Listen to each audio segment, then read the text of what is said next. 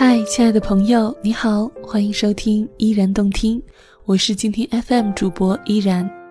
今天呢，我想和你分享一篇由作者十二所写的文章。等你有钱了，就一定有生活吗？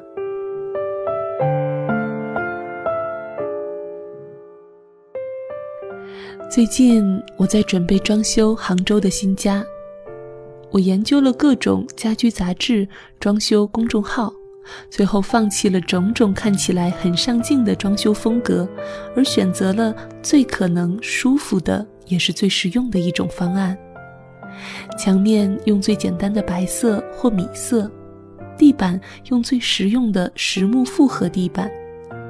因为有孩子和老人，买家具首先考虑收纳空间，满足我的收纳控。让空间看起来整洁一些。我不准备买华丽的吊灯，也不准备买看起来更有调性、更复杂的美式家具、欧式家具，但一定要买一个好的中央空调，配上地暖，老人孩子都可以舒舒服服地度过杭州阴冷的冬天以及炎热的夏天。偶尔路过一些家具店。样式和价格都很美好，但那感觉就像一件缀满了钻石的礼服，只适合偶尔穿出来秀秀、走红毯，真的不是一个日常的家应该有的样子。这样和先生达成共识之后，突然感觉心情就放松了，压力小了，也没有那么焦虑了。管他什么风格不风格。温暖、舒服、简单、好看，就是我家的风格。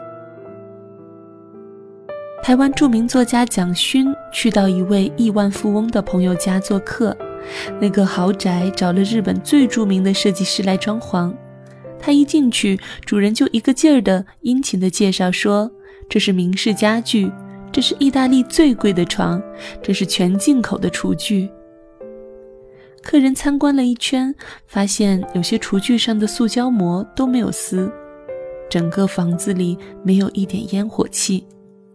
蒋勋在心里感叹：难道家是装给别人欣赏的吗？哈佛大学最受欢迎的幸福课主讲人沙哈尔教授说：“人越来越有钱，却越来越不快乐。”我想，那是因为太多人为了更有钱，其实逐渐远离了生活。相约星期二是我很喜欢看的一本书。米奇是一个陷入成功焦虑症的人，偶尔知道他曾经的大学老师莫里已经病入膏肓，老人说愿意把这一生的智慧传授给他，于是他每星期二。都飞越七百英里去老人家里上课，而最后一堂课是莫里老人的葬礼。在某次课中，莫里对米奇说：“如果你想对社会的上层炫耀自己，那就打消这个念头，他们照样看不起你；如果你想对社会的底层炫耀自己，也请打消这个念头，他们。”只会嫉妒你。当时这段话让我内心感受到震撼。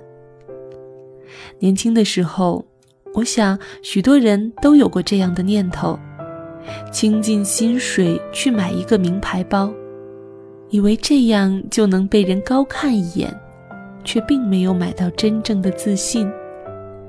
以至于有一个笑话说。下雨的时候，看看把名牌包小心护在怀里，还是顶在头顶上，就知道这个包是不是真的名牌。到后来，你就会知道，真正的自信来自于你的才华，来自于你见的世面，而不是来自于你背什么包。每次到国外旅行时，你会很少看到像国内这样满目名牌 logo 标志的衣服或者包包，但路过一间屋，能看到里面花草茂盛，庭院干净整洁。比起把全副家身都穿在外面，他们更愿意把钱和时间花在家里，花在陪伴家人上面。这两种截然不同的价值观，一定会引领人走入不同的生活方式。我身边的一个中产妈妈，周末根本没时间做别的，跟着孩子轮轴转，送他去各种兴趣班。孩子除了正常课程之外，要上六七个兴趣班，每个学期花费十几万。孩子说：“妈妈，我真的心好累。”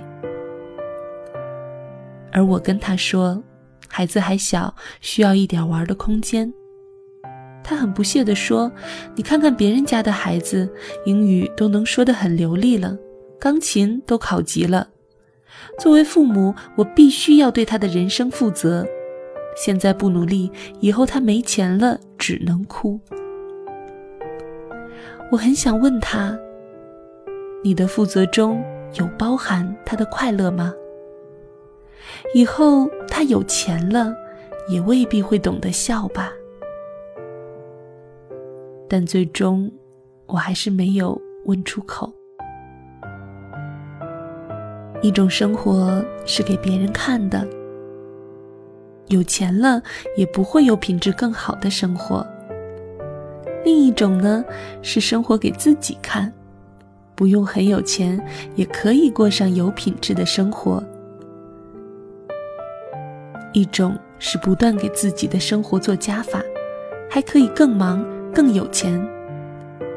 另一种是开始给自己的生活做减法，专注一两件事，把更多时间留给生活。我常常也会反思自己，还不够努力，还不够勤奋。也有读者抱怨我不似其他公号更新的那么勤快，但。我后来总是会原谅自己。我的人生很贵，并不想全部出卖给虚荣和欲望。我可以少买一个包，少买一双鞋，但不想错过生活中那些点滴的小确幸。前几天和朋友聊天，他说：“我们这样的人，注定做不了太有钱的人吧。”因为太贪图享受生活，因为一杯好茶、一站风景停下来。春天来了想去探春，秋天来了想去踏秋，舍不得把时间都拿来赚钱。我跟他说，但至少我们闲下来的时候不会焦虑地问自己：我这样努力也并没有更享受生活，到底是为了什么？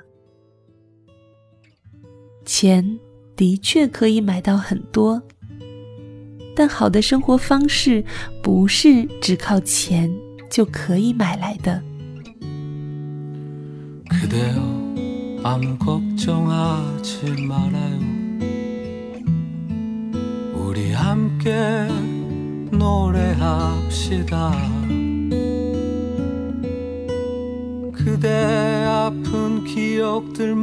그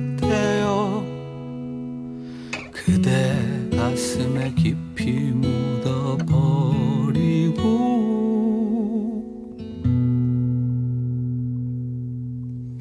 지나간 것은 지나간 대로 그런 의미가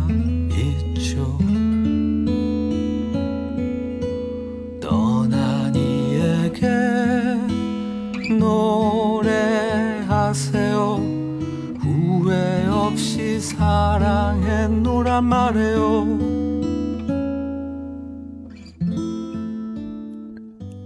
感谢你收听今天的节目。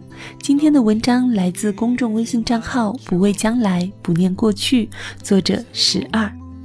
如果你喜欢今天的这篇文章，欢迎在公众微信平台关注“不畏将来，不念过去”。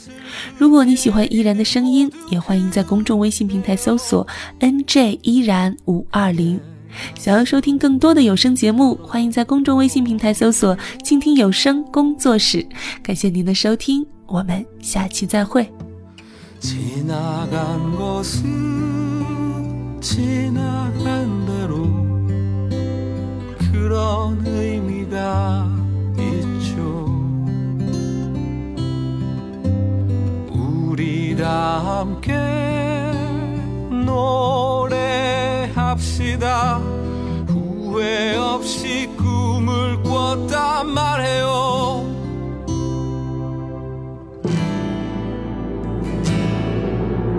지나간 것은 지나간 대로 그런 의미가 있죠.